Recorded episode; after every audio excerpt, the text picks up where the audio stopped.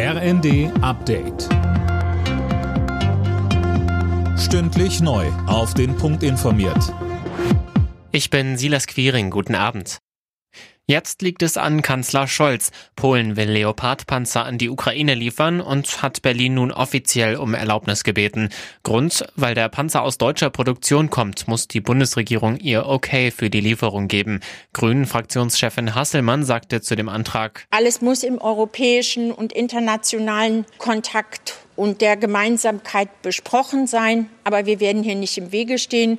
Und ich glaube, auch wir werden ja dann die nächsten weiteren Schritte für uns national und in Absprache mit den anderen zu besprechen haben. Bei den Tarifverhandlungen für den öffentlichen Dienst ist eine schnelle Einigung nicht in Sicht. Heute war Auftakt der aktuellen Tarifrunde für Bund und Kommunen. Es werden wohl schwierige Verhandlungen, Daniel Stuckenberg. Ja, das sagt auch Innenministerin Faeser. Auf der einen Seite kann sie verstehen, dass die Beschäftigten Antworten auf Energiekrise und Inflation haben wollen.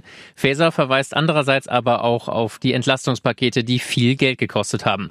Ein Plus von mehr als 10 Prozent monatlich, aber mindestens 500 Euro mehr fordern die Gewerkschaften. Zu viel für die die ohnehin oft verschuldeten Kommunen, sagt die Arbeitgeberseite. Möglich sind damit auch Streiks, denn die Friedenspflicht läuft aus.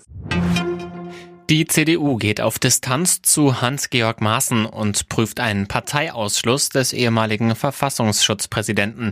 Grund, Maaßen hatte in einem Interview von rot-grüner Rassenlehre und einem Austausch der Bevölkerung durch arabische und afrikanische Männer fabuliert.